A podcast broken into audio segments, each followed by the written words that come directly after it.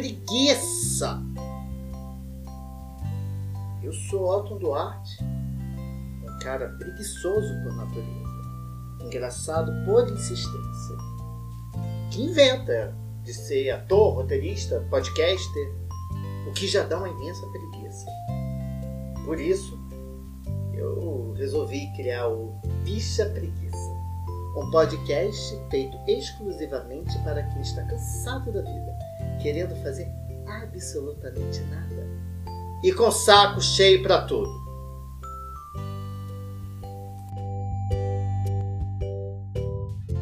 Bem-vindas, bem-vindos, bem-vindes, bem-vindos, welcome! Ai, minha caralha, que preguiça de tanto termo. Saudade da época que só existia dois gêneros, quiçá três: Adão, Eva e a cobra. De lá para cá as coisas mudaram muito. A humanidade criou uma variedade de gêneros, fora o masculino e o feminino. Nós temos hoje o homem tóxico, a sua variação, o esquerdo macho, a branca Barbie, que também tem a sua variante, que é a loura odonto. Isso, lógico, falando só das identidades de gênero padrão. Quando a gente começa a tratar das identidades que não se enquadram na nossa sociedade, ah, não vale a pena, né? Como conseguir entender um ser que se sente mais confortável mantendo uma barba alinhada, uma maquiagem belíssima e um cabelo impecável? Que pessoa no mundo teria um escrúpulo maldoso consigo mesma ao usar uma roupa coladinha por cima dos seus pelos? É uma depilação antes de todo banho. Será que não seria mais fácil um gênero só que desse conta de tudo? Tipo, qual o seu gênero? Ivani. Ah, imagina todo mundo nascendo Ivani. Ah, você deixa sua criança brincar de casinha? Sim, ué. Toda Ivani brinca. Suzana, Márcia vai fazer um chá revelação para saber se a criança dela é de Cláudio, Sérgio ou Michele. Se for de Cláudio, o bolo vai ser preto e branco, porque Cláudio é botafoguense. Se for vermelho, é de Sérgio, porque é petista. Se for rosa, é de Michele, porque ela ama a Peppa Pig. Enfim, com pelo ou sem pelo, com genitália para fora, genitália para dentro, ou as duas coisas, não importa. O que interessa aqui é a preguiça de ter que dar conta de tanta identidade que existe dentro desse mundo, se já não bastasse as 37 que eu já tenho que lidar dentro de mim. Senhoras e senhores, o tema desse episódio é preguiça de gênero. E hoje eu tenho aqui comigo meus convidados, Filipa Luz, uma drag queen belíssima, que apresenta quadros de humor na internet, maravilhosa. Tá aqui usando uma peruca hum, linda, linda, linda, linda. Como você tá vestida, Filipa? Conta pra gente, por favor. Nossa, olá, gente, ó, eu tô aqui com uma peruca verde, eu tô com um chapéuzinho de linha cinza, eu tô com um detalhezinho de penas preso na peruca junto com a toquinha. Eu tô de barba e até onde eu posso mostrar, eu tô de blusa, de frio. Sim, o outono e inverno chegou aqui. Sim, São Paulo tá muito frio, menina. Ah, o Rio tá, tá ok. Tendo Rio, né? É, tá ok. Tá... Pro carioca tá frio. Pra, pra gente tá bem friozinho, tá? Você tá até de roupa hoje, né?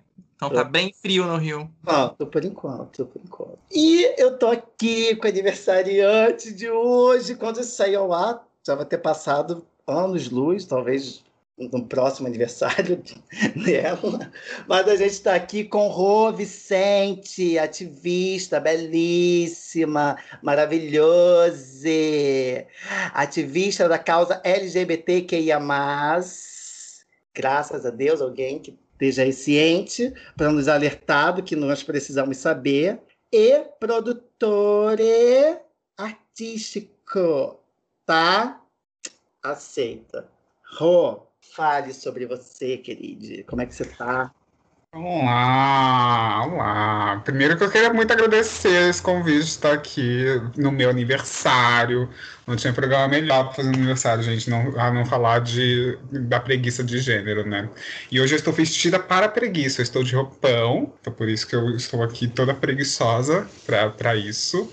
E é isso, né? Eu sempre gosto de, de falar sobre isso. E, e, e dois temas que me, me me contemplam, sabe? Que é a preguiça, porque eu morro de preguiça de tudo nessa vida. Tenho preguiça de, de do Brasil, tenho preguiça de estar tá viva às vezes, tenho preguiça de levantar a cama, tenho preguiça de viver. Então a gente vai falando da nossa preguiça e ainda, ainda ensina algumas pessoas sobre gênero. Eu vou adorar essa, essa conversa. Ah, você tem um sentimento, meu filho, que aflorou no brasileiro, né? De um ano para cá foi a preguiça. Total. De um ano não, né? Se a gente for parar para pensar, vamos lá, né? 2019, 2018 ela surgiu, né? Uma preguiça bem grande da gente. Aí, uhum. 20, 21, enfim, o brasileiro tem que se acostumar com isso. Mas vamos que vamos, gente.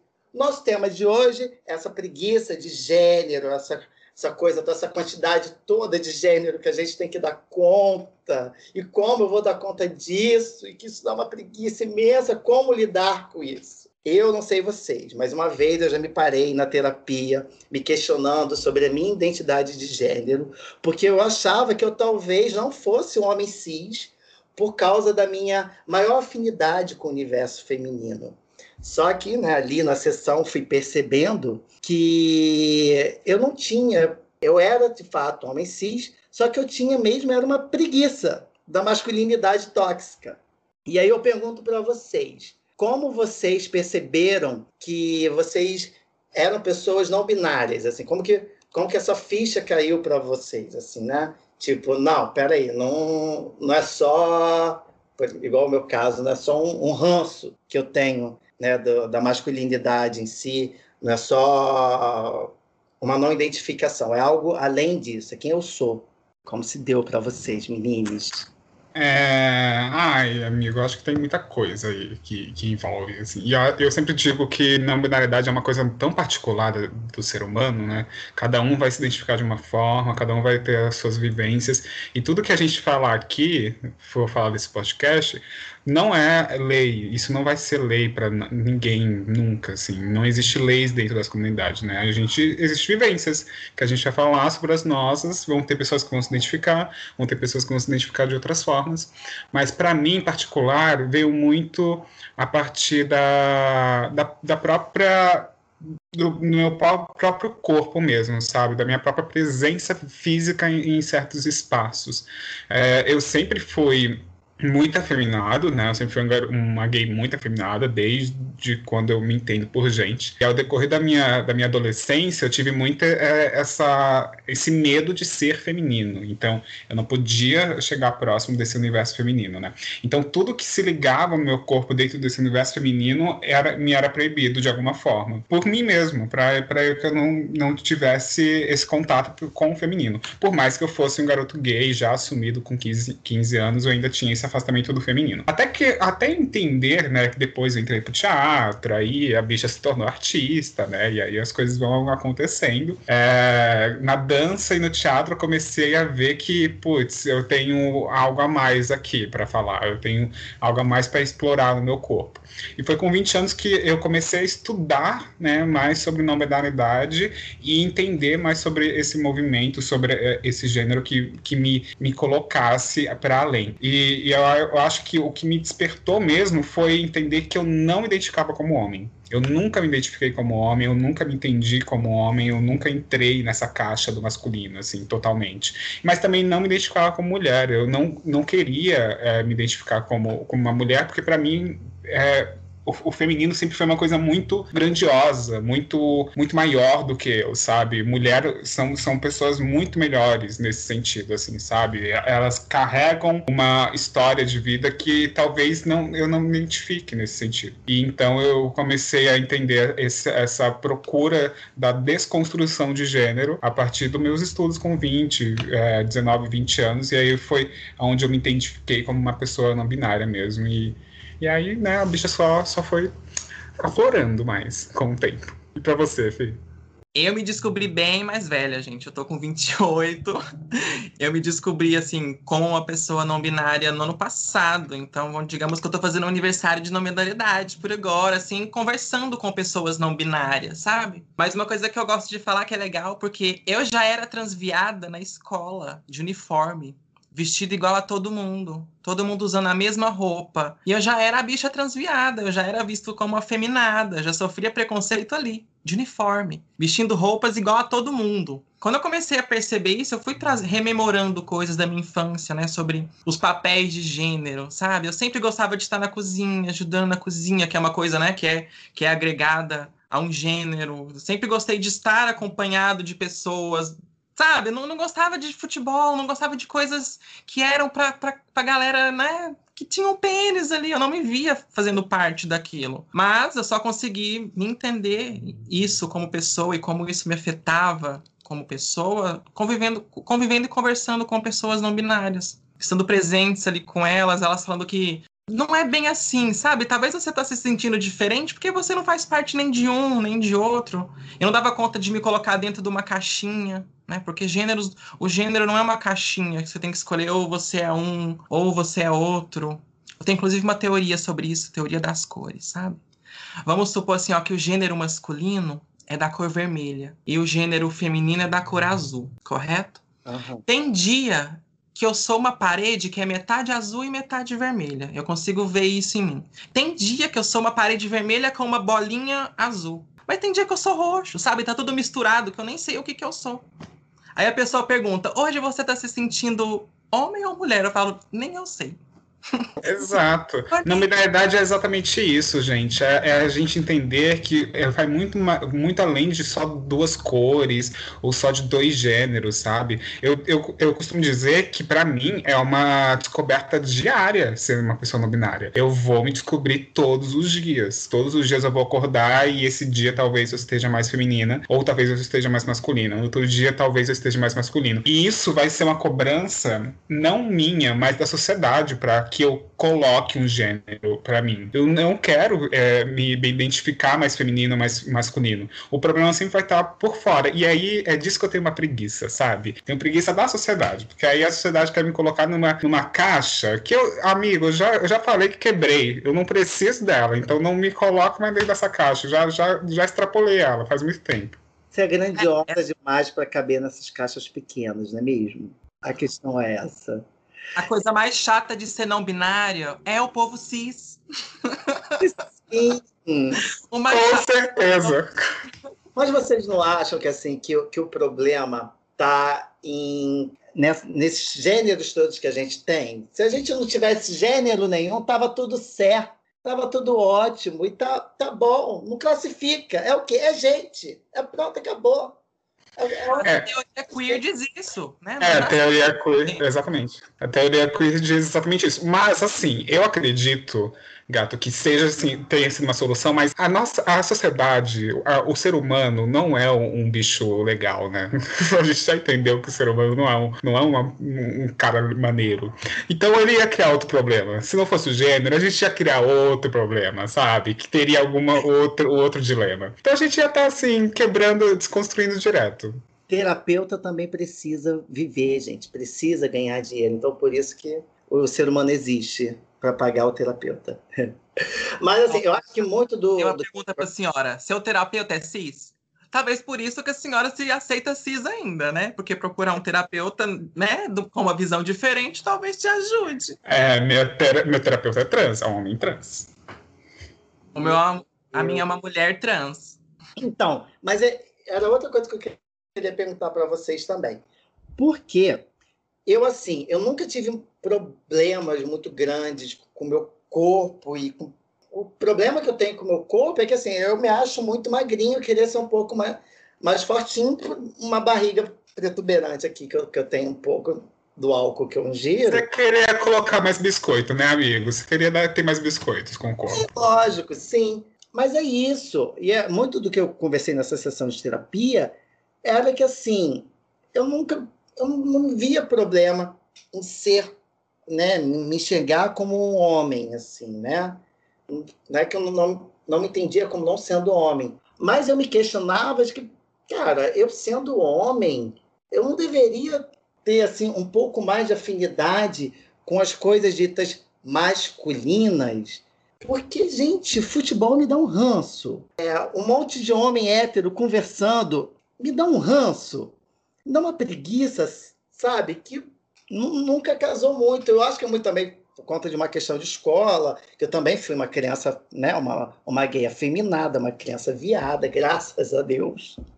E aí eu acabava andando mais com as meninas, conversando mais com as meninas, porque era quem me aceitava, era quem me acolhia ali, entendeu? E até hoje, papos, as discussões eram muito mais interessantes do que o papo ali do homem hétero cis, entendeu? Mas, por outro lado, também, quando eu entro no, no, universo LGBT, que eu me entendo como gay, que eu vou tendo contato com mais, com, com mais gays, não só gays, lésbicas, enfim, mas é, tanto dentro do, do, meu nicho ali, da minha, né, do meu Gzinho ali da sigla. Então, estando mais com essa galera, eu fui me identificando mais, me, me sentindo mais à vontade, me encontrando mais ali. Isso é bom, isso é maravilhoso. Mas com, com relação à minha identidade de gênero, não sei, né? Estamos construindo, deconstruído. Vamos lá. Talvez é, eu... pode fale, olha, Exato, exatamente. É, é, é, sobre construção e desconstrução, amigo. Porque, é, além disso, é identificação. Você acabou de falar isso, né? Me identifico com. Me identifiquei com homens gays e, e me, me, sinto bem naquele espaço. É, eu acho que a, a, a Felipe pode até concordar comigo ou não, mas é, em muitas vezes o meu corpo não era respeitado nem no meio gay nem no meio gay eu, eu, eu, me sentia bem, sabe? Ou protegido, assim. Eu realmente me sentia exposta em, muito, em muitos locais nesse sentido. Eu ainda me identifico como uma pessoa gay, porque infelizmente eu só me relaciono com homens, sejam eles héteros ou, ou gays, mas eu só consigo me atrair pelo masculino. Mas ainda assim, eu sinto que, que hoje, por mais que eu me identifique com uma pessoa trans, não binária, ainda, é, eu sinto uma agressividade um pouco maior às vezes até maior de gays do que de homens héteros, por exemplo. Porque o, os homens héteros e cis, eles vão ter essa questão de curiosidade de transar e de querer algo com o nosso corpo. Então eles, eles vão ter esse, esse afeto, não sei nem se você pode chamar isso de afeto, né? Porque para mim não é um afeto, mas é uma atenção, a, a, é uma atenção a esse corpo. Fetiche. Isso, um fetiche esse corpo, e eles vão querer uma atenção desse corpo, por isso que eles talvez não vão ser agressivos de primeira. Enquanto homens gays, de cara eles vão ser agressivos, porque a gente não está correspondendo a, ao que eles querem. O que eles querem é ter outros homens dentro desse espaço. Então eles vão, vão ser geralmente mais agressivos nesse sentido. E eu falo geralmente porque isso também não é uma regra, né? A gente sabe que, enfim, a, a população é feita de uma pessoa só. Mas é isso. Então acho que é mais sobre identificação mesmo, sabe? No meio gay eu também nunca me, nunca me senti muito é, abraçado com isso. Enquanto no meio trans, isso foi completamente diferente assim. Eu encontrei pessoas que estavam junto comigo, que me entendiam, que é, é, muita, é, é, mais, é mais do que não estar satisfeito com o corpo. Eu sempre estive satisfeito com o meu corpo. Em nenhum momento na minha vida eu falei, gente, eu, eu acho que eu não tô bem com o meu corpo. Imagina, eu tenho uma autoestima ótima. Eu olho no espelho todo dia e me acho belíssima. Real, assim, nunca tive nenhum problema com o meu corpo e até hoje não quero fazer nenhum, nenhum tipo de cirurgia, nada estético, nada que me, que me incomode no meu corpo mesmo. Mas foi sobre identificação, sabe? Foi se olhar e entender, tipo, olha, aqui eu não tô bem, eu não tô me identificando com, com, com essas pessoas, eu não tô entendendo o que que é, mas eu sei que eu não tô 100% nesse espaço. E, e quando a gente vai entendendo e se desconstruindo e conhecendo outras pessoas, aí a gente vai começando a se achar meio, dentro desse meio, né? A letra G da sigla é foda, dá preguiça. Ai, dá preguiça. Sempre preguiça. Deus! Se tem muito G reunido, é perigoso, gente, entendeu? Se tem muito G reunido, é perigoso. Um ponto importante que você tocou, Atinho, é sobre corpo. Porque é, tinha-se aquela narrativa de que a pessoa trans é aquela pessoa que não gosta do corpo que nasceu. Enquanto não é sobre corpo, é sobre o papel de gênero. Tem gente que tem problema com o corpo. Sim, tem, né? Tem gente que tem disforia e não, não gosta do seu corpo. Mas esse não é o caso de toda pessoa trans, né? Tem mulher trans com pênis que ama o pênis que tem, entendeu? E isso é lindo. Eu sou uma pessoa não binária, eu adoro meu pênis. A única coisa que às vezes me causa um certo rancinho é quando a barba tá muito grande, outra agora eu fico com carinha de boy. Aí as pessoas começam a exaltar uma masculinidade que eu não tenho. Que não existe ali, é só a barba que tá, masculinidade amada. Foi. É, entendeu? É ridículo. Não, e é ótimo é vocês sobre corpo, sabe? Não é sobre corpo.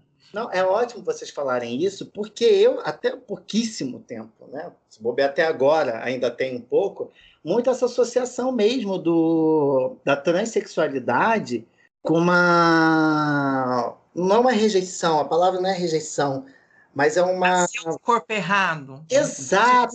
Isso, né? Nasceu no corpo Você errado. falou É feio. do, do- desse corpo que, que, que se tem, né? Uma não satisfação com com com o seu próprio corpo. A minha ideia era muito essa. Só que é, acho que a Rô falou hoje uma coisa muito legal, que é, que é dessa particularidade e dessa construção que a nossa identidade de gênero é. Até mesmo, gente, vamos parar para pensar, até mesmo para uma pessoa cis, hétero ou não, porque né, se- sexualidade não, não tem a ver com a identidade de gênero, mas é até mesmo para uma pessoa cis, uma mulher ou um homem, a identidade de gênero dessas pessoas estão se construindo ainda. Quanto mu quanta mulher não está se conhecendo e se descobrindo e que pega e fala, nossa, eu estou me sentindo mais feminina, eu estou me sentindo mais mulher. Por quê? Não é, muitas vezes não é por conta do corpo, mas é por conta de, de, de, de, de entender algo dela particular,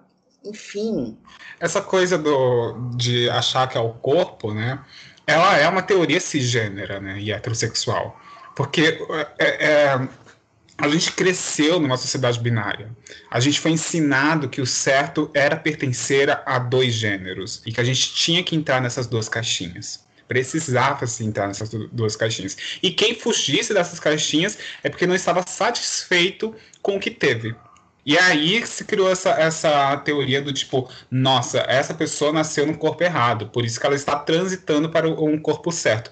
Nunca existiu esse corpo certo, nunca existiu esse corpo errado. A gente nasceu dessa forma, a gente está feliz dessa forma. O que a gente não está feliz é de toda essa pressão social que o nosso corpo está carregando desde o nosso nascimento. Eu não quero pertencer a apenas um pênis. Eu não quero carregar o, esse valor fálico que a sociedade me colocou apenas porque eu nasci com, com pênis, sabe? Eu não vou pertencer a isso. Então é muito maior do que isso. E aí tem uma coisa que você falou lá atrás, Otto, que, que é ótimo, é que você falou do tipo, você acabou se identificando como é, não, não identifica muito com o masculino porque ah, não gosta de futebol, não gosta disso. Nada disso determina o seu, o seu gênero. Isso determina o seu gosto social. A gente não, a gente cresceu numa sociedade falando pra gente que o certo era gostar de futebol se fosse homem. Ela gostava de azul se você fosse homem. Ela gostava de rosa se você fosse mulher. É isso. Se você quebra esse, eh, essa expectativa, uma- há uma pressão social atrás de você, ao seu redor, que já te coloca nessa pressão do tipo, talvez você não seja um homem, então. Porque você não tá é, correspondendo a, a essas nossas expectativas. Então, entende? Eu acho que é bom a gente entender sempre isso, que a, a culpa disso tudo não é nossa. A culpa disso tudo é de uma sociedade que vem além disso. É uma sociedade que, é, patriarcal, machista, que teve essa pressão no nosso corpo. Nosso corpo só está querendo viver da forma que a gente é, quer mais ficar feliz com isso, sabe? E quebrar essa, esses paradigmas de gênero, para mim, é um prazer tão grande diariamente. Eu adoro, real. Eu amo. É uma Eu amo quebrar esse paradigma. A sociedade, né? Total. Porque assim, é, eu, eu falo. Pode falar, amigo. Então, eu queria Você pegar. falou que é uma expectativa que eles colocam na gente desde o nascimento, mas na verdade é antes. É, eu vejo esses chats de revelação, eu falo, gente, que povo tosco, que povo tosco. Preguiça! Preguiça! A gente cria É, expectativa de gênero. Eu, eu falo sobre isso, a expectativa de gênero. A gente tem expectativa de gênero até em cima dos nossos animais de estimação. É, é um menino ou menina, é um cachorro. É só um cachorro. Eu agora vou, vou ser cancelado. Eu tenho certeza que eu vou ser cancelado. Eu entendo toda a discussão com relação ao chá revelação, mas eu amo a ideia, o conceito breguíssimo do chá revelação. Acabe com o chá revelação, mas mantenha é, é, essa festividade que, em torno de um mistério, de um mistério numa Imagina, eu vou até. Que Eu vou ter o chá revelação no, no dia do meu filho. Vocês acham que não? Vou ter sim. Vou lá reunir todo mundo, falar, gente, vamos descobrir o sexo da minha criança. Ai, vamos, todo mundo bonitinho. Aí quando estourar, meu bem, vai vir um arco-íris gigante aqui, vai falar, ele é ser humano, queridinho. Aqui não vai ter determinação de gênero, não. Me desculpa. Acho que tem que Ele ter. vai nascer não binário e vai escolher o que quiser ser quando crescer. Exato. É assim. E, ai, gente, não sei, que se descubra, sei lá, qualquer. Que seja um, um evento que se descubra qualquer merda da criança, não interessa, mas mantenha é, é, essa festividade breguíssima em torno de um mistério a ser revelado, que eu amo. Não precisa. Vamos tirar a gravidez, vamos, sei lá. Ai, chá revelação da minha conta de luz, quanto veio esse mês. Mas faça essa festividade brega, tem que ter a breguice de sei lá, você estoura o balão, aí sai a conta, e o cento e não sei quanto, duzentos e não sei quantos reais de conta de luz, que venha, mas não vamos perder esse evento brega, tá? Não vamos perder, a gente precisa de um evento brega com mistério, porque eu acho que foi a invenção, quiçá, do século. Péssimo ser dentro dessa lógica de gênero e, e de identidade, mas, porra, Vamos, vamos pensar aí, galera. A gente é inteligente, vamos pensar. Eu dei aí, sei lá, um chá revelação. Todo, todo esse assunto me fez lembrar de um vídeo que eu vi hoje. É, não sei se vocês viram esse vídeo. É, é de uma, mo uma moça, né? É, é, um vídeo de uma câmera de, de segurança da, da parte de fora da casa. Aí tá a, a mulher pegando. Ela tinha um fio. A mulher pegando o, o balão, né? Do chá revelação. Aí ela pega. É muito engraçado isso. Ela tá indo lá com os, as crianças, acho que ela vai colocar no, na decoração, não sei.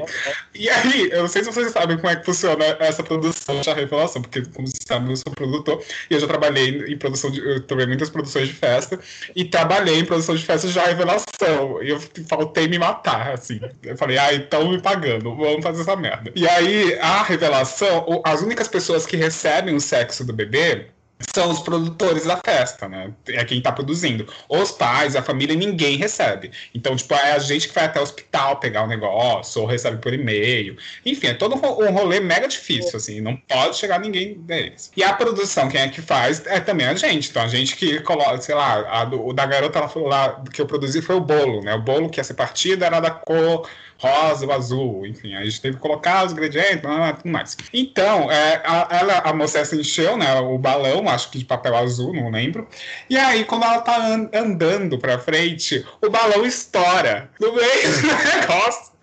E aí, estragou tudo, né, pra ela, porque ela descobriu o sexo do bebê antes da festa, perdeu o balão e ainda foi gravado, ou seja, ela se fudeu totalmente. É, é, é, é o espírito da transexualidade rondando as pessoas falar assim, ah, Meu bem, acorda. já, já, isso foi como passado. Eu postei no story isso hoje, bicha. Vai lá correr, meus, você vê meus stories.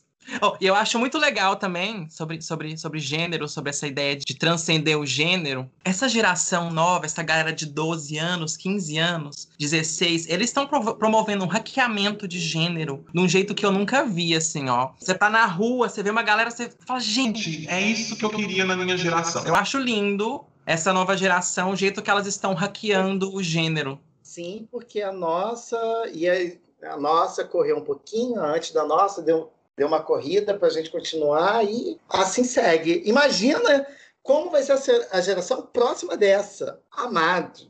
Enfim. Vai ser maravilhoso. E, e por aí. Eu queria estar aqui para ver. Então, galera, seguindo aqui a nossa conversa, a gente sabe que não é novidade que nós vivemos aí, como a gente falou, nesse país que mais mata pessoas LGBTQIA+.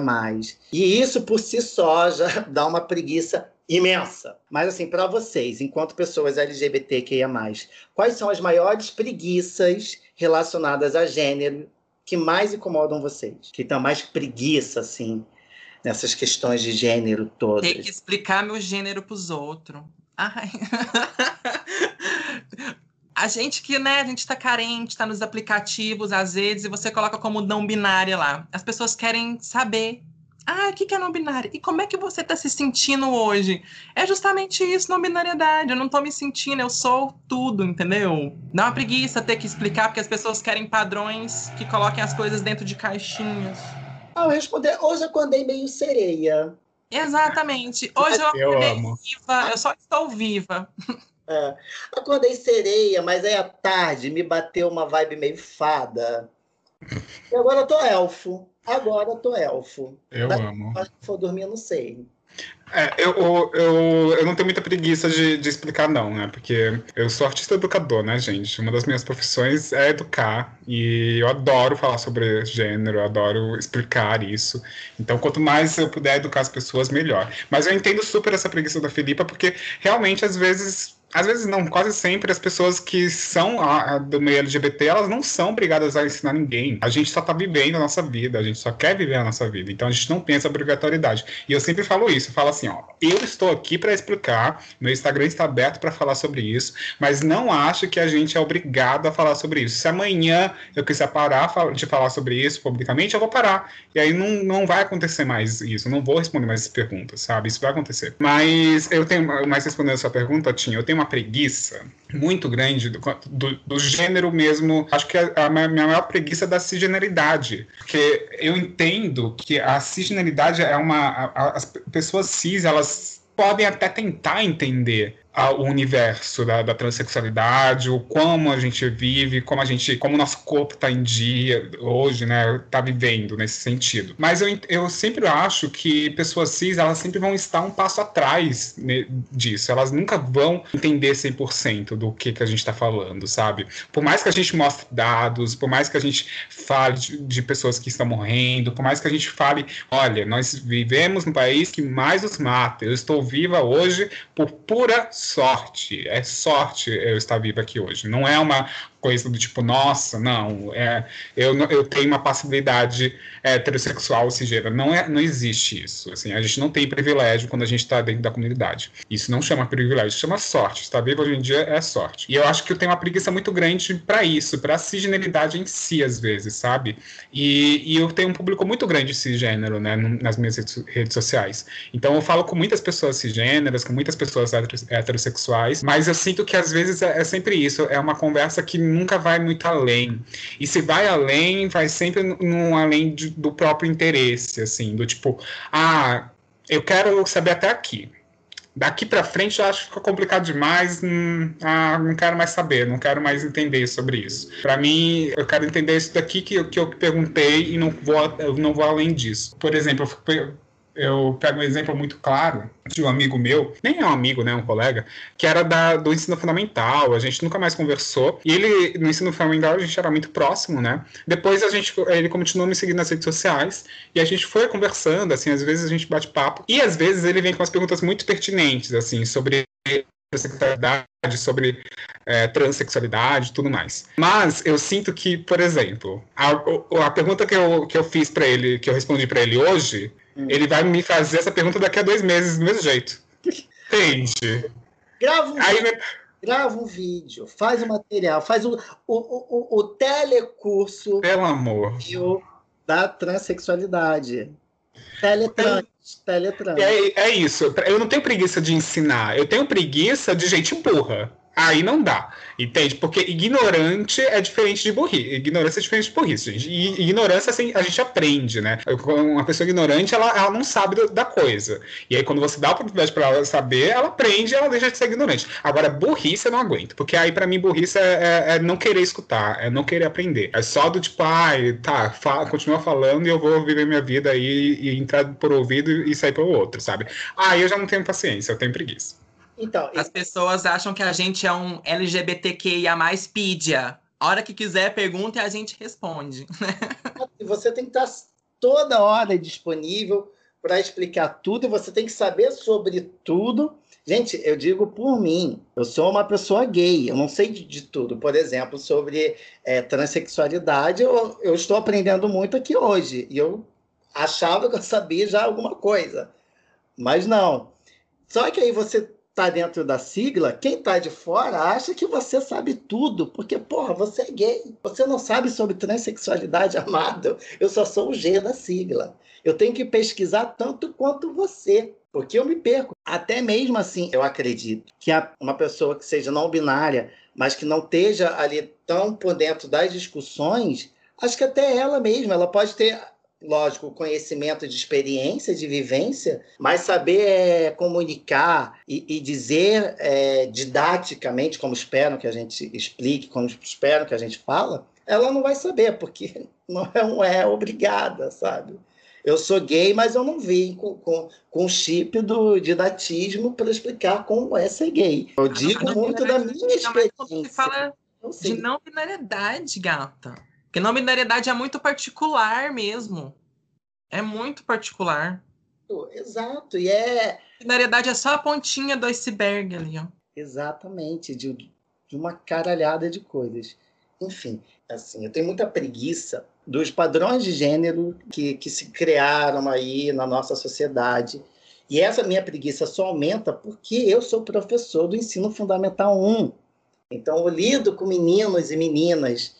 E aí eu vejo salas de aula tanta coisa de, ah, isso é coisa de menina, isso é coisa de menino. Por exemplo, lá na minha escola, no andar que eu ando, é, só teve uma época que ficou um banheiro só, né, aberto. E acho que era o feminino. E aí eu sempre falava para as crianças: use o banheiro aqui de cima para você ter que descer dois andares e depois voltar e perde muito tempo lá fora. Eu estou dando aula e eu também não, eu não consigo dar aula enquanto eu sei que tem uma criança lá fora, porque aí ela vai perder aquela explicação e eu vou ter que explicar de novo, enfim. E aí eu pego e falo, usa o banheiro daqui. Mas tio, o que tá aqui é, é, o feminino. Eu falo, o que que tem? Não tem um vaso igual, você não vai fazer as coisas igual. É só um banheiro. E isso me dá muita preguiça. Isso me ah. dá. Porque assim, é, é, diário, né? A gente, é algo que a gente tem que des, desconstruir diariamente, porque, nossa, foi se criado coisa na sociedade de é de homem, é de mulher, é de menino, é de menina, quando na verdade não é. Mais confunde do que atrapalha, gente. Sim, ah, acho que é uma preguiça de todo mundo, é banheiro, né? Tipo, ah, eu, eu não sei vocês, mas eu, eu, tenho uma preguiça de banheiro público que, meu Deus do céu. Banheiro, é, a, a, divisão de banheiros, eu queria muito conhecer o filho da puta que fez essa porra dessa divisão pra falar pra ele assim, ó. Você é um caralho de confiado de filho da puta. Porque é real. É, é uma divisão tosca, assim. E aí a gente tem que explicar o óbvio, né? Porque, porque assim, as pessoas não entendem que essa divisão só marginaliza mais ainda os nossos corpos e além de também colocar nesse local de, de exclusão mesmo, né? Não só de marginalização, de exclusão e também de não educar pessoas, porque ai, o que a gente mais vai escutar é do tipo, se tiver um banheiro unissex, vai sempre homens estuprarem mulheres. Então quer dizer que para você, para você, para a gente resolver o problema de estupro na sociedade, a gente tem que dividir essas pessoas. A gente não pode educar elas a conviver juntas. Então é isso que a gente vai fazer. A gente só vai ai, afastar os homens das mulheres e é assim que a gente é, deixa de, que o estupro aconteça. Mano, qual é essa lógica, sabe? A educação tem que ser essa lógica. É educar essas pessoas para que não estuprem, para que elas entendam, para que homens entendam que o corpo da mulher não é um corpo público. Não, você não pode tocar esse corpo. Essa conversa do estupro é, é, é ridícula, sabe? Estupro e banheiro, porque a maioria dos estupros, majoritariamente, são cometidos por pessoas próximas, pais, irmãos, primos, sobrinhos namorados, amigos de namorados, ex-namorados. Tem aquela, ah, mas se fizer um banheiro para todo mundo, o homem vai se fantasiar de mulher, vai falar que é trans e não sei o que. Primeiramente, não é uma pessoa trans que vai cometer esse estupro. É uma pessoa cis que está passando por sérios problemas psicológicos ali. Não é uma pessoa trans. Porque a lógica do banheiro é você ter um lugar que você possa fazer seu xixi e seu cocô. Simplesmente, é uma cabine. Bom, é só ter segurança, uma cabine com segurança para todo mundo poder usar. E é muito complicado no meu caso, por exemplo, eu faço drag. E eu sou uma pessoa que sempre falei, eu faço drag não é para estar tá só em ambiente LGBT, porque eu tenho amigos cis, eu vou se eu quiser ir montada num rolê com meus amigos cis, num bar cis, eu vou. Então, às vezes você chega no bar e pensa, qual banheiro eu uso agora, né? Enquanto eu só queria fazer meu xixizinho. Exato. E é isso. E tá tudo bem. Ah, não. Não tá tudo bem, né? não tá. Que não está tudo bem. Nós somos um dos países mais perigosos para LGBT por 12 anos seguidos, gente. Não é, não tá bem. 12 anos, gente. São 12 anos matando pessoas trans no mundo, assim. E aí a gente sempre faz essa comparação, né? Porque esses dados são reais, né? A gente sabe. E a gente sabe, compara com, tipo, cara, a gente tem mais de 40 países que, é, que se é proibido ser LGBT. Países, esses, que matam pessoas que são LGBTs. Matam publicamente, assim. Encarceram, matam em, em praça pública apedra, apedrejados. E a gente está sendo o país que mais mata LGBTs, tem, vivendo num país onde não é proibido ser LGBT. Então, a gente continua morrendo. A gente ainda tá morrendo durante 12 anos. Durante 12 anos a gente tá falando aqui, cara, a gente tá morrendo, precisamos fazer alguma coisa. E aí o que a gente faz? A gente coloca um presidente que é completamente homofóbico e transfóbico na, na no poder. Que é para ajudar ainda mais. Então, tipo, ah, não, tá, não é um problema tão, tão difícil de se resolver. Vamos colocar esse presidente aqui que ele consegue. Ano que vem a gente pode mudar isso, povo, pelo amor de Deus. Podemos, podemos, sim, podemos.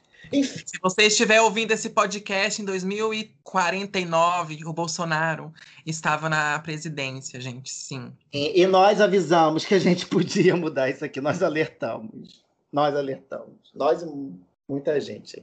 Enfim, eu só sei que hoje, no ano de 2021, toda essa discussão sobre gênero que a gente presencia é uma, da, né, uma das atitudes que a gente tem de combate ao preconceito e inclusão é a adequação do nosso vocabulário para que ele possa abranger as pessoas de todas as identidades de gênero. É por isso que hoje a gente, é, ao falar para um grupo de pessoas, nós evitamos usar palavras masculinas para expressar todo aquele universo. É o caso, por exemplo, da sala de aula, onde a gente costumava se referir aos estudantes como alunos, não alunas e alunos, que seria o mais adequado até então. Só que hoje nós temos o conhecimento do vocabulário neutro, que pode abranger qualquer gênero, masculino, feminino, não binário, agênero, enfim, todos. E como funciona esse vocabulário, Otton? Menines, vocês querem explicar um pouco dele pra gente? Ah, é preguiça. Tô zoando. Ah, tipo. Me nego. Ah, então, eu, eu adoro, eu, eu gosto de falar bastante do, do vocabulário neutro, porque eu acho que tem muitos mitos que rolam, né, dentro desse, desse dessa expectativa mesmo de colocar o vocabulário neutro dentro da, da nossa língua mesmo. A gente, a nominalidade, ela tá começando a ficar dentro do Brasil e popular agora, né? Tem um, dois anos para cá que ela tá começando a ficar mais popular nesse sentido. Agora, esse ano, a gente tem artistas brasileiros que estão se identificando como não binários e, e isso está começando a, a, a, desbravar coisas, né? A, a colocar foco mesmo. Assim como aconteceu com a transexualidade, assim como aconteceu com a homossexualidade, a gente gente sabe que depois de um tempo isso vai começar a ser mais normalizado dentro da sociedade. É, nada é muito fácil de ser normalizado. É sempre muito difícil de normalizar os nossos corpos.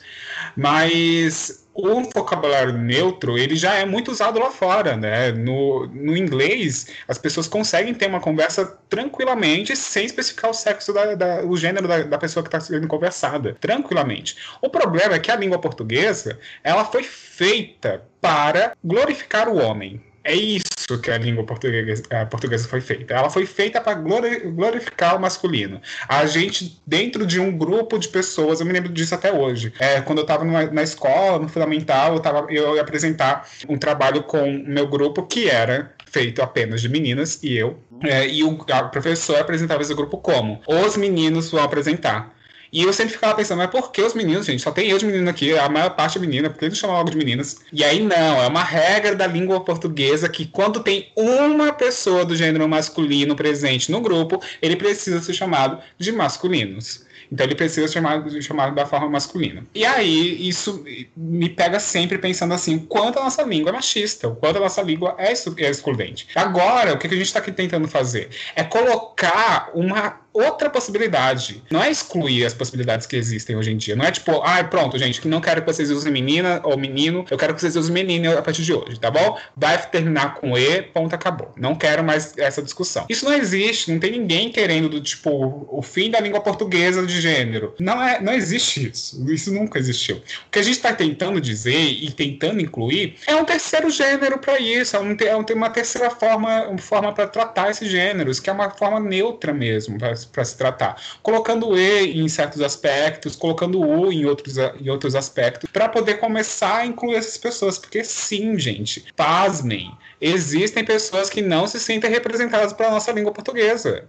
Isso existe. Essas pessoas existem e estão incomodadas. Isso existe. A gente precisa começar a escutar isso e começar a incluir, assim como a gente já vem incluindo é, mulheres há muito tempo dentro da nossa língua. Né? A gente parou de se tratar apenas, como o próprio Latinho falou, só como alunos, começou a tratar alunas e alunos, para poder incluir mulheres dentro da, da, da roda, dessa conversa. Por que não começar a tratar isso, então, colocando o gênero neutro para atrair também esse outro público existente, né? Como professor me incomodo, gente, me incomodo diariamente, que eu falo alunos, mas não tem menina ali, por que não? Alunos e alunas. E aí é, é algo que eu trouxe para o meu vocabulário. E agora a gente tem o vocabulário neutro. E eu espero que vocês tenham entendido. Então, assim, para exemplificar esse vocabulário neutro para as pessoas que nos ouvem, eu queria, assim, eu resolvi fazer uma gincana aqui. Eu resolvi pegar algumas frases do nosso cotidiano para que a gente possa adaptá-lo ao vocabulário neutro. Então, cada um vai pegar uma frase aí. Quem vai começar? Oh. Oh. Tá bom. Por livre e espontânea pressão, eu começo. Exato. Ai, Otinho, Otinho, ah. deixa eu dar uma sugestão para você não ah. falar nem alunos e nem alunas. Ah. Dissente. Boa. É. É porque tem que explicar, né, amiga? Antes. Eu... Ah, sinto muito, mas faz parte da língua também, né? Somos aluno e pronto. Essa semana eu, eu, eu fiz muito assim para eles. Alunos, alunas e alunos. Eles ficavam assim, ó, alunos. Ótimo. Aluna. Aí eles, tá, tudo bem. Foi. Enfim. Mas o lance é que já existem palavras neutras também, né? Já Sim. existem. Exato, graças a Deus. Será que a dificuldade de botar um é? Pesquisa um pouco. Não, nem precisa pesquisar, só ficar atento agora a essa gincana que nós faremos aqui, que a sua vida vai mudar para sempre. Tá Ai, vai. A primeira frase que a gente tem é: Sua piranha escrota, vai me pagar o que tu me deve. Como que essa frase ficaria no vocabulário neutro? Você quer que eu repita? Gente, repete, por favor. Lá vai. Sua piranha escrota, quando tu vai me pagar o que tu me deve? Tá. Seu piranha escrote. Quanto é que você vai me pagar o que tu me deve? Tu não. Ah. Tu, tu. Ah, tu me deve, tu me deve. Tu é você, pode ser. Você pode repetir para a audiência poder. Tá?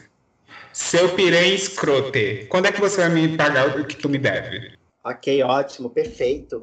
Ah, eu tenho uma sugestão, eu tenho uma ah, sugestão. Ah, fala. Dá para tirar a preposição.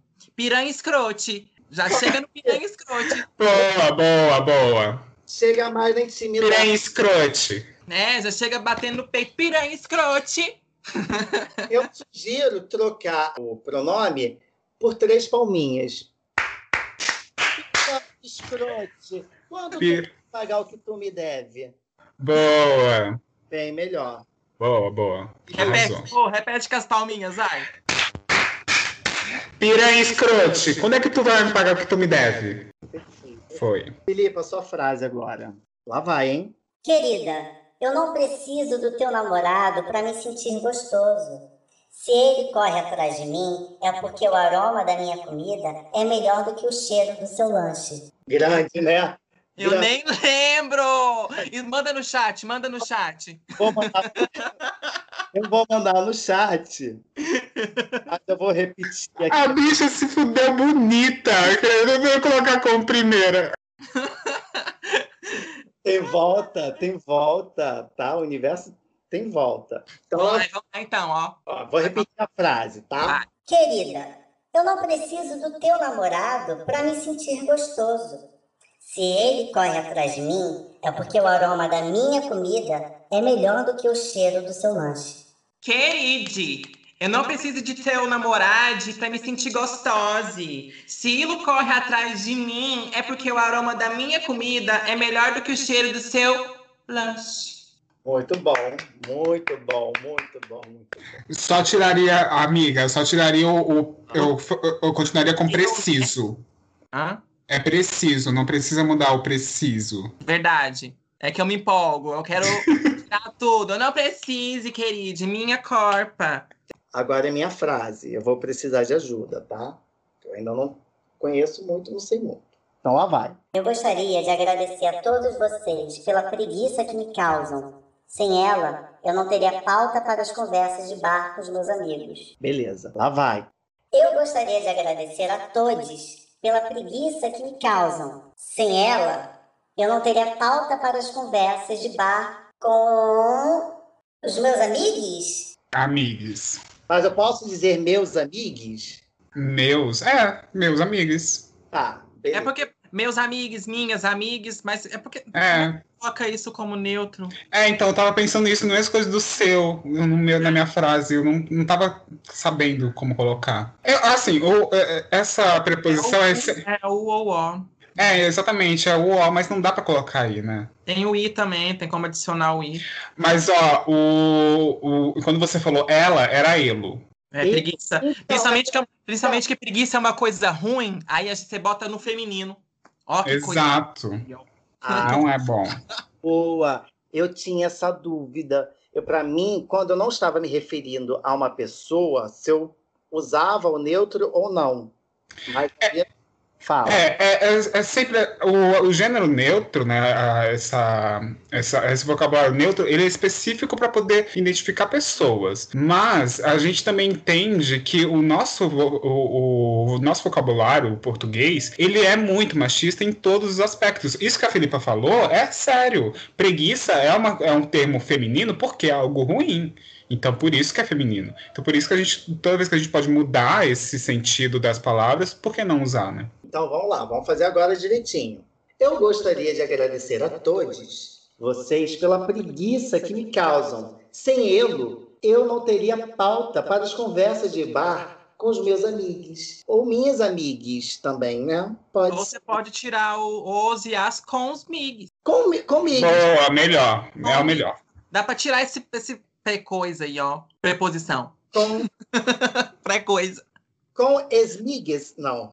Ex, ex pode. Sim, esse pode. Esse pode. Com esmigas. Então tá, ficou isso aí. Mas eu tenho uma dica. Eu tenho uma dica para as pessoas quando elas perguntam: Ah, você quer que te trata com qual pronome? Parabéns por ter perguntado.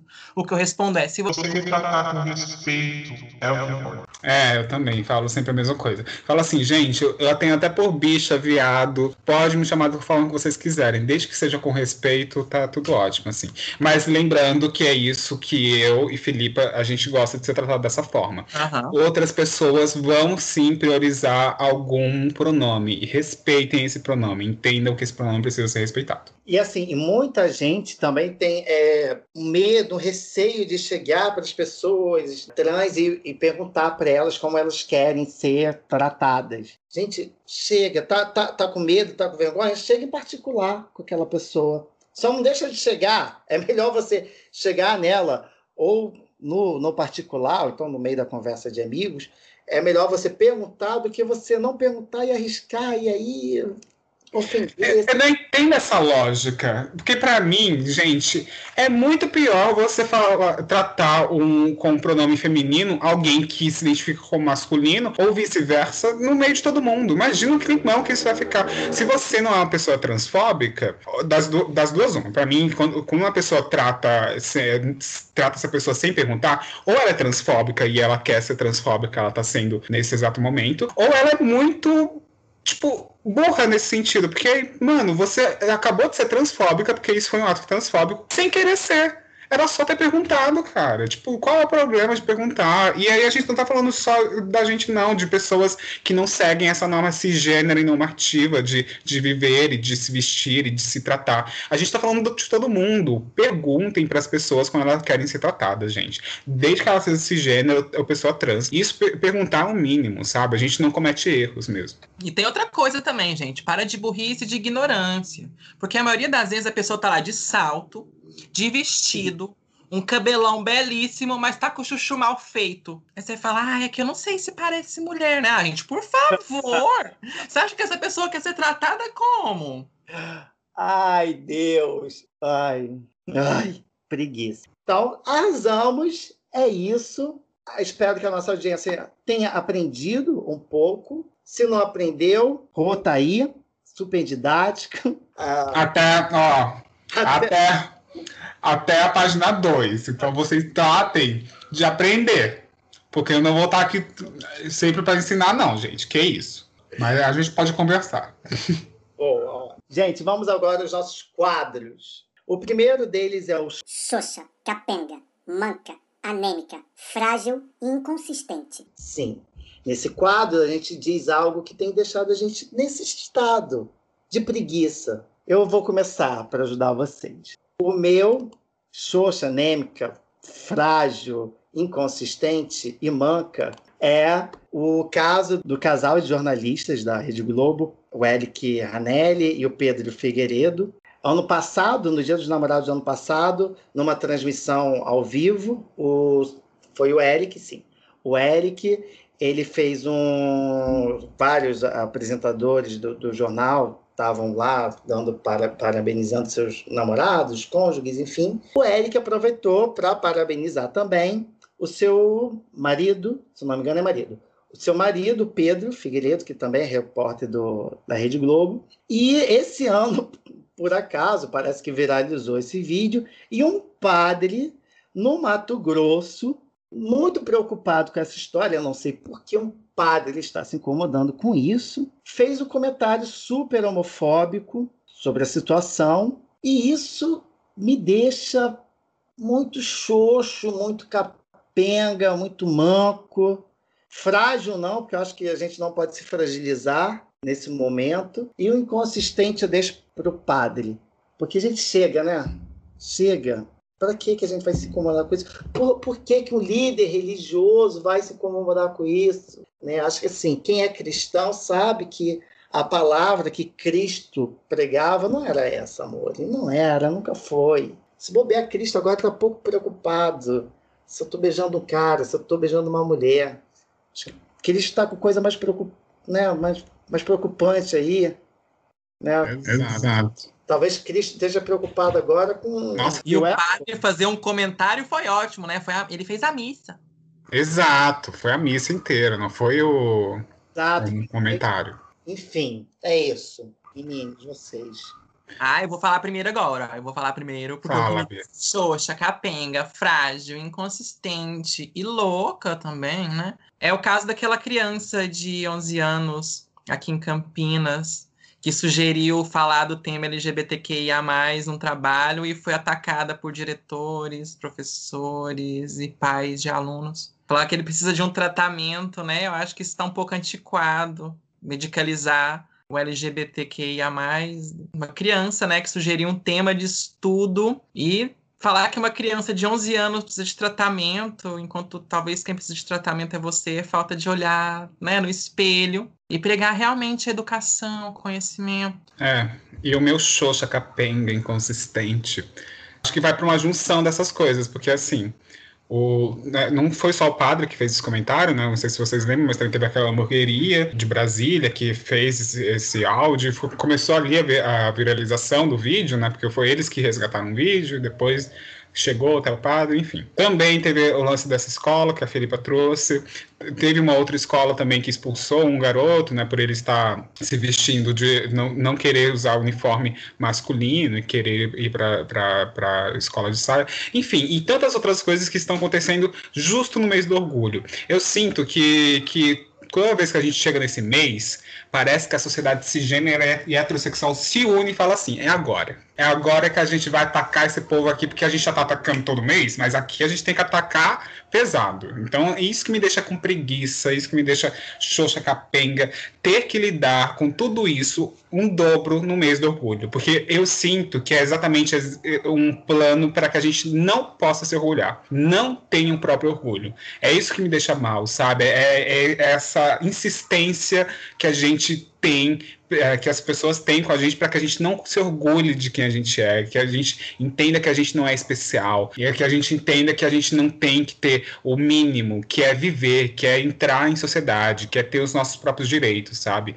Isso que me deixa xoxa. E para finalizar, é aquele casal heterossexual e, e tradicional que está pedindo é, jobs na rede social do, do lado no Instagram. Isso me deixou é, assim, além de vergonha alheia, me deixou mais capenga ainda, porque eu pensei, como é louco, né? Mas, mas se você, meu bem, que não tá tendo trabalho, é branco, cis e hétero, Imagina a gente, não é mesmo? No mês do orgulho, então não estamos pagando para quase nada que eu estou fazendo aqui no mês do orgulho para falar. Mas imagina você, né? Ai, que preguiça, que preguiça. Mas vamos, vamos relaxar, vamos, vamos se espreguiçar, que o nome desse quadro agora é Espreguiçadeira. Nesse momento, a gente vai dar uma dica que é algo de algo assim que tem nos animado, que tem dado uma folga para nossa preguiça e tem feito a gente relaxar, ficar de boas, tranquilos na lagoa. Péssima piada. Ok, lá vai. Cara, eu tava com espreguiçadeira aqui para dar, mas acho que eu vou guardar ele. Mas vocês falaram do, de, de, uma parada que me lembrou de, de, uma outra coisa que eu, que eu soube ontem, que a diretora da minha escola enviou, Maravilhoso, maravilhoso. E aí precisamos fazer isso. Eu vou dar uma espreguiçadeira para a SME do Rio de Janeiro, a Secretaria Municipal de Educação do Rio de Janeiro, que elaborou um material para a EJA, que é Educação Jovens e Adultos, e nesse material, depois vou até mostrar para vocês, meninos, tem falando sobre a nossa sigla LGBTQIA+, vem explicando o que é cada letra da sigla. Eu fiquei super encantado, arrepiei agora aqui. Eu fiquei super encantado com isso feliz, lógico, é, é, é um avanço, é, um, é, uma luta, é consequência de toda uma discussão que a gente levanta. Ainda pouco, porque eu acho que não precisa só é, o público da educação jovens e adultos ter conhecimento disso. Acho que o pessoal do ensino fundamental também precisa, uma discussão que precisa estar tá aí. É, eu já tratei isso com a minha turma, mas não foi por conta do material. Isso veio no material, na apostila que a própria prefeitura encaminha para os estudantes. Então isso é perfeito, gente. Isso é maravilhoso e que esse material também seja disponibilizado para o ensino fundamental. Que a gente precisa levar isso para a escola para que a gente não tenha mais casos como, né, o menino de Campinas de 11 anos que só queria se informar mais. Ai, espreguicei, vocês. Eu vou me preguiçar por, por alguns motivos, assim. Primeiro, pelo fato de, por exemplo, é, é, esses dois repórteres que sofreram ataques homofóbicos na missa e naquele grupo de WhatsApp foram homenageados no Jornal Nacional de ontem, colocados é, em promoção no Jornal Nacional, em público, sabe? Numa, um público muito maior do que só do Rio de Janeiro. Então, falaram sobre o caso, mostraram que esse caso aconteceu e o quanto a Globo, de uma forma bem midiática, né, está do lado da diversidade. Também temos muitas o que comemorar nesse, nesse tempo, né? A gente entende que a, nós conseguimos, por exemplo, do ano passado para cá, eleger mais pessoas trans dentro do nosso governo, por mais que essas pessoas trans estejam sendo seguidas e perseguidas, ameaçadas, elas continuam resistindo, continuam lutando por esses espaços de representatividade e por colocar mais leis, né? A gente está vivendo no mês do orgulho, um mês do orgulho que está dando mais visibilidade para pessoas não binárias, um mês do orgulho que está juntando mais pessoas, está começando a repensar o quanto a gente precisa colocar pessoas PCDs, o quanto a gente precisa falar sobre interse interseccionalidades, a gente precisa tratar de gênero e raça ao mesmo tempo. Então a gente tá, tem muitas coisas para espreguiçar e ver que a gente pode se orgulhar assim, que a gente pode construir uma coisa muito legal assim para o futuro mesmo. O Raul falou de, do mês do orgulho. Esse programa vai ao ar em julho, que não é o mês do orgulho, Porém, a gente pode prolongar as atitudes de orgulho para o resto do ano, ok? É, gente, a gente vive o ano inteiro, tá? A gente tem que ser orgulhosa o ano todo. Vai, Filipa, manda. Ah, eu tô na dúvida agora, sabe, sobre o que falar aqui. Mas vamos comemorar também, porque a diretora e a professora lá. Vou colocar. Eu tô colocando professora e diretora entre aspas, porque né, deveriam ser educadoras e estão sendo desorientadoras no caso desse foram afastadas, né, do cargo delas, vão ficar lá até que isso se resolva, né? No meu caso, eu acho que tinha que mandar embora mesmo, porque cometeu um crime, né? E funcionário público não pode cometer crime, tá bom? É, eu vou usar isso aqui para fazer um merchan não meu, mas é algo que tem feito muito bem para mim nesses últimos tempos, que é o curso de stand-up do Fábio Lins. Que ele dá bolsa para pessoas trans, pessoas negras, mulheres. Sim. E ele, bota, e ele bota muita discussão de gênero, sexualidade, pessoas com deficiência em pauta. Isso me ajudou muito a, a poder a ter o hábito de escrever sobre mim, fazer piadas sobre mim e como eu posso falar sobre mim para as outras pessoas. Então, gente, conheça o curso de stand-up do Fábio Lins. Se você é uma pessoa negra, se você é uma pessoa trans, vai atrás que dá bolsa para essas pessoas, para você aprender a fazer piada e levar essa informação para o mundo de uma maneira divertida. Beijo, Sábio Lins, você é lindo. Exato, não só é, fazer piada, né, né, Felipe? É até bom dizer que nós aqui nos conhecemos no curso do, do Fábio Lins, no, no, no, curso de comédia. E os três aqui fazem é, é, o curso de stand-up. Então é, é, é, bom porque é isso, a gente, a gente sai desse curso de stand-up com, com um, um, um, uma, um espetáculo só nosso, né? Eu me lembro muito disso dele falar logo no início, quando eu entrei. Quando ele falou assim, do tipo, eu quero que vocês saiam daqui com um texto que só vocês possam fazer, que só o corpo de vocês possa, possa entrar, sabe? É isso, é, é entender que humor não se faz só de um jeito, a gente faz humor de muitos jeitos, menos de preconceito, né?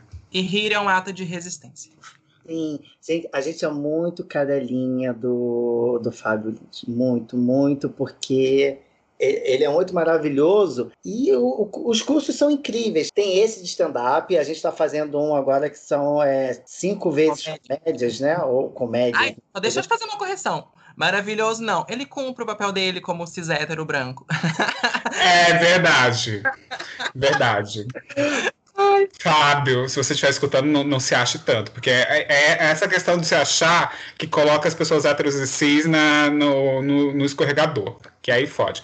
Mas confesso que se, se Fábio fosse solteiro, eu tava correndo atrás também, porque eu sou desse, a louca. Aí. Então, galera, o curso do Fábio tem esse de stand-up, tem esse de, de comédia, são cinco é, modalidades de comédia que a gente vai vendo por módulos, também maravilhoso. Todos eles fazem parte do espaço da comédia. Então, acredito que o Instagram do Espaço da Comédia seja. Gente, olha aí, vê se eu tô falando merda, hein? É Espaço da Comédia sem o cedilha. Isso, é arroba Espaco da Comédia. Maravilhoso. Acessa, você vai ver lá todos esses cursos e outros. Vá. Vá, porque assim, não é só para comediante profissional, não é só para ator, não é só para artista, é para o público de modo geral que quer conhecer mais sobre stand-up, quer conhecer mais sobre comédia. E é ótimo, é autoconhecimento também. Ok. Gente, agora não é o momento de pesar, mas é o momento da gente reclamar. Eu agora vou ligar aqui a minha central de atendimento e estamos agora no saque bicha preguiça. É hora de nós deixarmos aqui uma reclamação, uma indireta sobre alguém que está nos dando preguiça. Você não precisa identificar a pessoa, mas se você fizer, eu e a audiência agradecemos, ok? Então, queria dizer. Alô, saque bicha preguiça com quem eu falo? Com Rô Vicente. Oi, Rô, tudo bom? Qual a sua reclamação? A minha reclamação hoje, eu não vou expor porque eu tenho medo que essa pessoa assista, é, escute esse podcast, mas. Um, o codinome para essa pessoa. Um codinome? Sim. Vai, cria, porque você conhece. Você conhece. Você sabe de que eu vou falar, você não conhece. A história? É, você conhece a história. Vamos chamar ele de Curi. Curi, Curi! Curi! É ótimo. Tô curi agora também. Tô, você. Você conversando com a gente até as quatro da manhã. Perdeu. Já perdeu. Perdeu.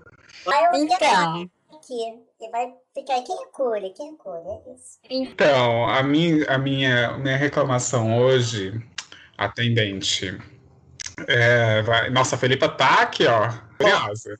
Nervosa, curiosa. Então, atendente, minha, minha reclamação hoje vai porque o Core parece que não é tão Core assim. E aí, eu acho que criei uma expectativa aqui e me enganei nessa expectativa. Ou seja, eu, achei que era que ia rolar amor, não rolou amor, ou não rolou nada. E aí eu tô aqui mal agora, no meu aniversário, lembrando, então acho isso muito grave. Não, não. Acho isso muito grave. Abre aquele vinho. Vai lá na sua geladeira agora, abre aquele vinho. Você não vai ficar assim. Por causa de cure. Ah, pelo amor de Deus. É. É, mas essa é a minha reclamação. Minha reclamação é a seguinte: homens héteros, não iludam pessoas trans. Tá bom? Não iludam. Se vocês são carinhosos com a gente, sejam carinhosos e depois sejam claros, dizendo que são carinhosos porque querem amizade. Porque aí depois a gente cria uma porra de uma expectativa, porque a gente não está acostumado a receber afeto no nosso corpo, aí a gente cria uma expectativa errada dentro do processo. Então, prestem atenção quando vocês forem. Porque raramente vocês são é, é, carinhosos com pessoas trans, né? Mas quando vocês forem, prestem atenção ne- nesse ato. Ok, muito obrigado. A gente só vai pedir para que após o sinal você dê uma avaliação do nosso trabalho de 0 a 10. 0 para péssimo, 10 para excelente. Você vai resolver o meu problema? Não, a gente só vai anotar mesmo. Ah, então é zero, né, amigo? Porque eu quero resolver. Eu te dei, eu te propus. Propus pegar aquele vinho, abrir o vinho e ser feliz. É, não, tá bom. Uns nove, então. Vou deixar. hum, Tá bom. Passo. Bem. Saque, bicha preguiça com quem eu falo. Olá, aqui é a Filipa. Bicha preguiça, você pode anotar o protocolo de atendimento, por favor? Você pegou um papel e caneta? Mas é ela que tá atendendo, Bi. Pois é. É, Eu sou famosa e tenho o protocolo de atendimento. Você sua segurança, tá bom, senhor? Anote aí 24 24 11 00 25. Ok. 24 24 11 025. Então, gata, eu tenho uma preguiça, sabe? Eu tenho uma preguiça. O que, que me dá preguiça nesse tempo? Eu morei com uma pessoa aqui, sabe, em casa. Eu vou dar um codinome, mas você, eu tô falando isso, a pessoa vai saber se ela ouvir, foda-se, entendeu? Eu tenho problemas. Vou dar um sobrenome, Camilo. O meu também, viu? Eu acho que o meu também vai acabar sabendo se escutar. Aí fudeu. Não, não, essa pessoa não escuta podcast. Só se alguém ouvir e contar pra essa pessoa. Vou chamar ela de Camilo Sates. Enfim, gente, essa pessoa tá me devendo e não me paga, sabe? Eu sou uma pessoa que, que dinheiro me dá ansiedade. Ela morou aqui, foi embora, tirou as coisas dela e falou: Ah, eu vou te pagar. E é LGBT, tá, gente? Não se engane, tá? Tem LGBT que é tipo ruim, tá? Não é porque a gente é LGBT que a gente não vai ser tipo ruim, que a gente não vai ser LGBTfóbico, que a gente não vai ser racista. Quando eu falar gente, é porque quem não é, é minoria. sabe Exato. onde Cassates mora? Sei, sei. Não, eu tô fazendo a. Chama a polícia, bicha. É, é, faz uma visita, pega alguma coisa lá da casa. Vai com o delegado já. Já vai com, com a polícia lá. Tipo, e aí, querida? Cheguei. Eu vou conversar com a minha terapeuta sobre isso na semana que vem. Eu, hein? Mas é uma coisa que a Felipe falou que é importante, é que parece que todo mundo que é LGBT tem que seguir uma regra dos bons costumes, né? Porque você já é LGBT, então você não pode errar na vida. Você já é gay, você não pode ser um caloteiro. Você Ah. ainda vai ser caloteiro? Deixa eu falar uma coisa, então. Deixa eu falar uma coisa. Eu não tenho preguiça só dessa pessoa, não. Eu tenho preguiça de Gente. humanos. Sabe? Porque, vamos ser sinceros assim, né? A gente tem mania de falar, ai, essa é uma atitude não humana, não é uma atitude correta. Gente, o que faz da gente podre é essas atitudes. Olha o que o ser humano faz na presidência, por exemplo. Exato. E a gente tá falando de uma pessoa que estuda biologia. Da biologia, ou seja, ela tá falando com consciência disso. Gente, a nossa raça não tem mais salvação. É, essa é a, é a- é a conclusão. Pessoas que dão preguiça em outras. Dizem que nós somos diferenciados porque nós temos consciência, né? Mas é a porra da consciência que fode tudo. Se a gente tivesse só instinto, a gente ia ser bem mais feliz. Acho. Enfim. Eu quero fazer o meu saque, bicha preguiça. Por favor, alguém me atenda. Eu- Tem dois atendentes, vai. Tá. Olha, eu quero fazer uma reclamação. Hum, Só um minutinho que eu vou te transferir pra pessoa que anota. Peraí. Tô anotando, pode falar. Ok. A minha reclamação é para Sonserina. Sonserina? A do Harry Potter? Não, não, é uma, outra- é uma pessoa Hum. E essa pessoa, ela me dá muita preguiça. Por quê? Porque ela quer ser muito legal. Ela quer ser uma pessoa good vibes, da paz, quer ouvir todo mundo, quer acolher todo mundo. E no final das contas, ela tá botando no rabo de todo. Ela diz que ouve, quer ouvir as pessoas para ela poder é, tomar uma decisão, para poder conduzir ali aquele grupo que ela conduz. Mas aí, Sonserina tá ferrando todo mundo e, não, na verdade, não ouve. Porque quando o grupo pega e fala: Olha, eu, eu quero comer pastel. Eu sei que você está me propondo aqui comer bolinho de bacalhau, mas eu quero comer pastel. Mas ela fala: Não, não dá para comer pastel. Vai ser bolinho de bacalhau, então vai, vai todo mundo comer bolinho de bacalhau. E aí isso me dá uma preguiça de Sonserina. E eu, acho ela extremamente sonsa. Sonsa, porque não faz. Quer, quer, quer me fuder? Não, não me beija, não. Não me beija, não precisa beijar, não. Só fode, que eu sei que eu já. Manda, manda puta que pariu, amigo. É isso. Não tem nem. Eu, eu não tenho paciência nenhuma pra gente feliz o tempo todo. Porque pra mim não existe esse tipo de pessoa. Se uma pessoa é feliz o tempo todo, ela é uma psicopata. Então eu já não quero próximo de mim, não quero morrer.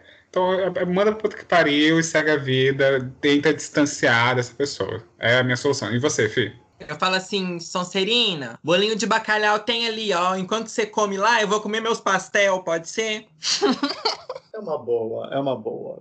Muito obrigado, muito obrigado. Tchau, senhor Otinho. Agradecemos a sua ligação. Avalie tchau. para ou 10 para ótimo ou 10 para ótimo. Acho, tá bom. 10. Muito obrigada, amei! Amei! Gente, o último quadro desse programa, porque eu sei que tá todo mundo já com preguiça, cansado. Tá imenso, tá imenso. É, era para durar uma hora, já tem, acho que uma hora e meia. Enfim, eu vou editar isso aqui. Enfim. Último quadro. Para de preguiça e me segue. Que é para finalizar o nosso programa, a gente vai deixar aqui um motivo para quem nos ouve parar de ter preguiça. Qual motivo é esse? As nossas redes sociais. Então, divulguem suas redes sociais, seus trabalhos, seus projetos, o que vocês estão fazendo para essa grande comunidade de talvez três pessoas que nos ouvem. Mas divulguem. Vamos piramidar. Quem vai? Rô, você. Eu adoro que a Felipe me coloca na pressão, gente, sempre. Chocante. Beleza, vamos aí. No, nas redes sociais, meu arroba é sempre bicha na rua com X. Projeto meu de falar sobre identidade de gênero e sexualidade nas redes sociais. Meu Instagram, arroba bicha na rua, eu falo bastante sobre isso. Sempre tô lá postando. Esse mês do orgulho, eu tô falando sobre as nossas cores da bandeira LGBT. Você sabe o significado dessas seis cores? Não sabe, provavelmente, né, bicha? Então vai lá me seguir para você saber o significado significado dessas cores, que a gente está sempre falando sobre isso, fazendo vídeo, fazendo graça, né? Porque a gente é ator e dentro desse país a gente tem que fazer graça para poder sobreviver. Então a gente está fazendo graça também. E posto uns closes também para poder ah, endeusar o nosso feed com a nossa beleza dentro disso. Mas é isso, eu sou uma bicha trans na binária, meu é Vicente, eu sou uma bicha trans na binária e sou ator, artista circense, dançarino, coreógrafo, educador. Dentro do meu artístico eu sou tudo e mais um pouco. É só me chamar, arroba bicha na rua que eu vou. Arrasou! É muito bom mesmo. Filipa! Eu! Para de, de preguiça. Mano. Ai, morte de preguiça. Então, gente, meu arroba é Igor com H, Igor VS Filipa. Porque até o meu Instagram é meio binário, porque eu brinco muito lá com essa nominalidade. Eu mostro um pouco de quem é Igor e quem é Filipa na minha vida, porque eu tenho uma carreira acadêmica também. Eu faço doutorado em botânica. E eu sou drag queen, né? Uma multiartista que eu tento cantar, tento fazer piada, tento, né, divertir as pessoas ali. Igor vs Filipa, gente. Ó, também sigam Roleta Drag, que é um projeto que eu tenho com umas amigas sobre explorar a arte drag na comunidade brasileira. E a gente brinca com isso. Pode procurar arroba Roleta Drag no Instagram. A gente tem um canal no YouTube também com seis episódios belíssimos. Venham conhecer um pouco desse trabalho feito por uma equipe que é majoritariamente formado por pessoas trans. Ótimo! Ai, que delícia vocês. Galera, o meu, né? Vocês já devem saber, mas vamos, vou divulgar de novo, não quer demais. O meu é arroba zero tinho no Instagram. É zero, o numeral zero, T-I-N-H-O. No Twitter eu sou arroba zero tinho um zero, o numeral T-I-N-H-O também. O podcast, esse podcast maravilhoso, tem um Instagram. É arroba bicha preguiça, preguiça, preguiça sem cedilha. arroba Bicha Preguica Podcast. Lá vocês vão ver trechinhos do que a gente faz aqui. Eu fico aquecendo os episódios que vocês vão assistir, comento um pouco sobre as nossas temáticas. Tá super bacana, não deixem de ir. E eu tenho nosso Twitter também, que é o arroba Bicha Preguica Podcast também no Twitter. Não deixem de nos acompanhar, pelo amor de Deus, me ajuda. Galera, muito, muito, muito, muito obrigado. Vocês são incríveis. São tão incríveis que a porra do episódio tá com 1 minuto e 34 aqui a gravação. O episódio eu não sei como é que vai ficar, espero que fique. Uma hora, bicha, aqui um minuto. E a gente sabe que é incrível. Cara, muito bom, foi muito bom. Só teve isso porque rendeu coisa pra caramba e não, não tinha como interromper pra adiantar, não, não tinha. O episódio de hoje não tinha como. É isso e aguenta. Senta a bunda e escuta. Tá, tá necessário. Gente, brigadíssimo, brigadíssimo, brigadíssimo, brigadíssimo. Galera que nos ouve, beijos. Até semana que vem. Esse é o Bicha Preguiça. Por favor, pare de preguiça ou não. Vai vivendo assim mesmo. Tchau!